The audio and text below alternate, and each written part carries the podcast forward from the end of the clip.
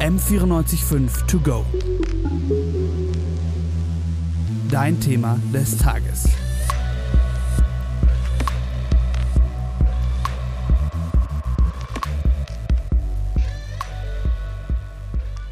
Antisemitismus im Gangsterrap ist seit einigen Jahren ein hitzig diskutiertes Thema, besonders nach dem Echo-Skandal 2018, als Farid Bang und Kollega den Preis für einen Song erhalten haben, der antisemitische und frauenfeindliche Botschaften enthält. Die Folge davon? Jetzt wird der Echo gar nicht mehr verliehen. Mit dieser Problematik beim Gangsterrap hat sich auch eine vor kurzem erschienene Studie der Uni Bielefeld befasst. In dieser Studie wurde erstmals ein Zusammenhang zwischen antisemitischer Haltung bei Jugendlichen und dem Hören von Gangsterrap festgestellt. Mein Name ist Maja Aralica und ich habe mich mit Marc Grimm, dem Leiter der Studie, unterhalten. Er hat für uns den Ablauf und die Ergebnisse der Studie zusammengefasst.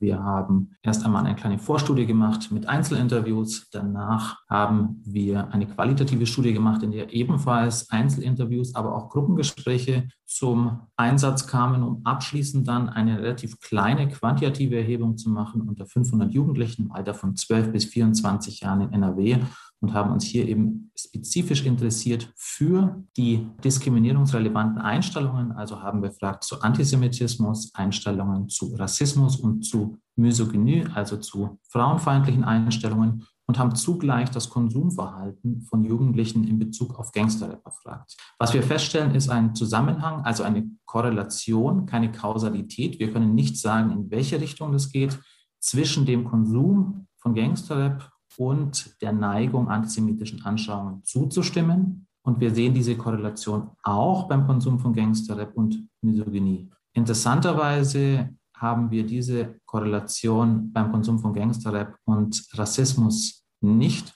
was für uns nochmal bestätigt, dass es eben unterschiedliche Abwertungspraktiken sind und Rassismus und Antisemitismus eben nicht identisch sind, sondern äh, jeweils für sich eigene Logiken haben. Und das bestätigt sich in dieser Studie auch noch einmal. Die Studie zeigt also, dass das Hören von Gangsterrap und die politische Haltung der Hörerinnen zusammenhängen. Die Untersuchung zeigt aber auch, dass Jugendliche, die diese Musik hören, oft gar nicht wissen, dass sie es in den Texten mit Antisemitismus zu tun haben. Um herauszufinden, was wir gegen dieses Problem tun können und auch woher diese Problematik überhaupt kommt, habe ich mich mit dem jüdischen Rapper Ben Salomo unterhalten. Ben Salomo, warum ist Antisemitismus in Gangsterrap so weit verbreitet?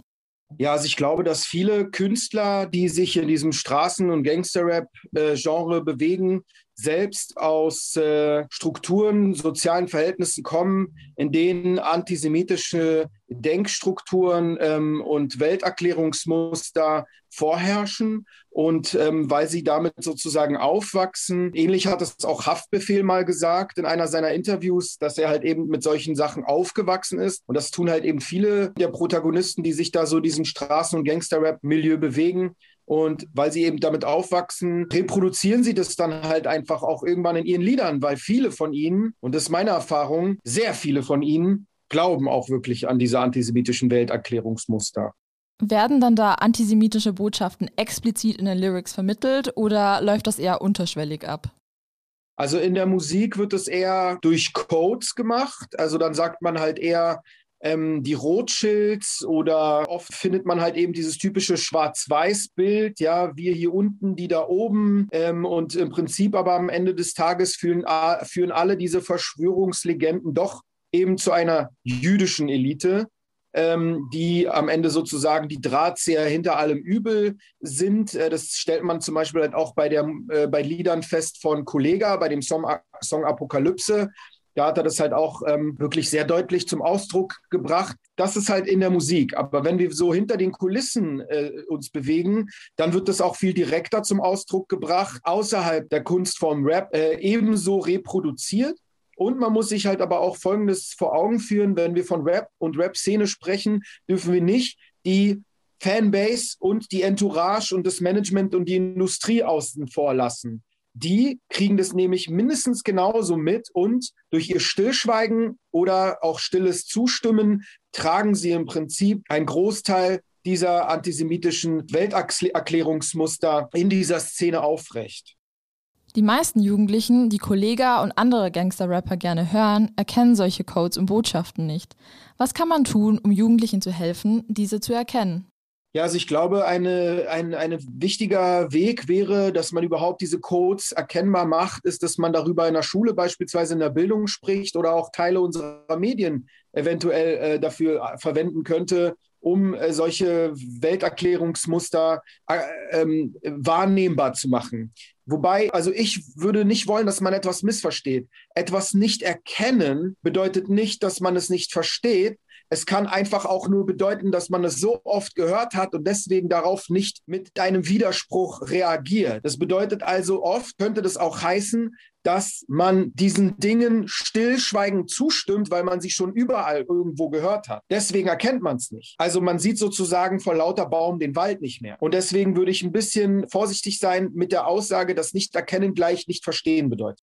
Was kann man ändern? Also wie kann man die Hörerinnen so sensibilisieren, dass sie diese Codes bewusst wahrnehmen? Also da viele ähm, Leute mit antisemitischen Verschwörungslegenden und Welterklärungsmustern äh, schon zu, äh, in Kontakt kommen, bevor sie beispielsweise mit Rap oder so in Kontakt kommen, weil sie eben damit aufwachsen, sei es irgendwie im Familienkreis, im Freundeskreis oder halt vielleicht durch ähm, Medien oder religiöse Institutionen, ist es, glaube ich, wichtig, so früh wie möglich am Ort Schule diesen ähm, antisemitischen Denkstrukturen und Welterklärungsmustern entgegenzutreten. Und da ist es ganz wichtig, dass wir endlich einen äh, soliden und authentischen Ansatz in der Antisemitismusprävention an den Schulen verfolgen.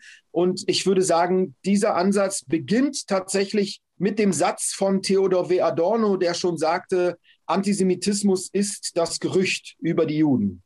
Und wenn das früh genug eingeimpft wird in die jungen Köpfe, ähnlich früh wie der Satz des Pythagoras oder andere ähm, wichtige Dinge, äh, die so zum Einmaleins, sage ich mal, gehören, ähm, dann könnte man zumindest bei einem Teil der Leute, der Kids, der Jugendlichen so ein wenig Immunisierung, Frühimmunisierung schaffen. Denn wenn sie dann so etwas hören, äh, Rothschilds und all diese Dinge, wenn man ihnen dann halt auch ein paar Beispiele über diese Gerüchte über Juden nennt, auch über äh, moderne Formen wie zum Beispiel die Zionisten oder Israel und so weiter, dann könnte es sie äh, eventuell ein wenig, ja, äh, weniger empfänglich machen für solche Narrative. Also es wird nicht ausreichen, nur Antisemitismusprävention ähm, äh, den Kids beizubringen, sondern man muss ihnen auch Medienkompetenz beibringen.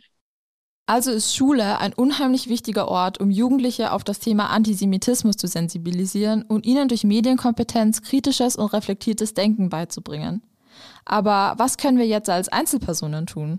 Naja, das ist halt super schwierig. Ne? Das, muss sich, das muss jeder für sich selbst entscheiden, wie sehr er das konsumieren möchte, im Wissen, dass diese Dinge gleichzeitig halt einfach auch gewisse Strukturen hier in Deutschland stärken. Ich glaube, es ist erstmal schon mal gut, dass man überhaupt darüber spricht und anfängt, ein bisschen Awareness für die Dinge zu erschaffen. Ähm, in, Im Idealfall wäre das natürlich schon so, dass dann diejenigen, die das hören, sagen, okay, das finde ich jetzt eigentlich nicht gut. Vielleicht schreibe ich meinem Künstler, der solche Dinge rappt, äh, und sage ihm, dass ich das nicht gut finde. Was wäre, wenn das irgendwie nicht mehr irgendwie nur so ein paar Vereinzelte, sondern Hunderttausende machen würden? Dann würde er das vielleicht auch bei dem Künstler und bei seinem Management eventuell dafür, dazu sorgen, dass sie sagen, ey, guck mal so, das, das finden die Leute nicht geil. So, du, du verlierst dadurch Fans. Ähm, und am Ende des Tages, wenn die Leute das spüren in ihrem Portemonnaie, insbesondere die Industrie und die Künstler, dann könnte da so ein Selbstreinigungsprozess von sich aus stattfinden, weil die sagen, ey, das, das bringt uns alles mehr Stress und sorgt für geringere Umsätze. Auch wenn man zum Beispiel vielleicht gesetzlich entscheiden würde, dass gerade Gangster- und Straßenrap zu bewerten sein sollte, wie beispielsweise Filme mit starker Gewalt oder Pornografie, dass die halt einfach nur ab 18 zugänglich sind. Ne? Man könnte auch ähm, sagen, äh, dass man speziell für, den, für das Genre Gangster-Rap ja ein paar geschulte äh, Leute ähm, einstellt, die praktisch diese Musik und die Aussagen bewertet. Und wenn Dinge praktisch, in, in, in Bereich Volksverhetzung und so Hassrede gehen, dann äh, könnte man halt einfach auch sagen, dass die Streamingdienste diese Dinge praktisch äh, in die Pflicht genommen werden, sie zu sanktionieren. Also ich glaube, auf diese Art und Weise kann man, ohne dass man es verbietet, Druck auf die Künstler ausüben und auf die Industrie, um sich selbst zu zensieren, in Anführungsstrichen, äh, damit sie halt einfach wieder ihre Absätze haben. Und das wäre sogar schon in der Zeit, in der wir heute sind, schon ein wirklich guter Gewinn.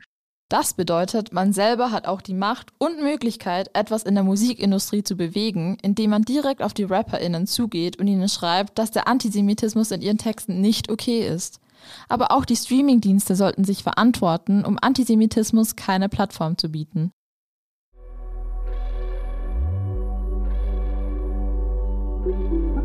M945 to go.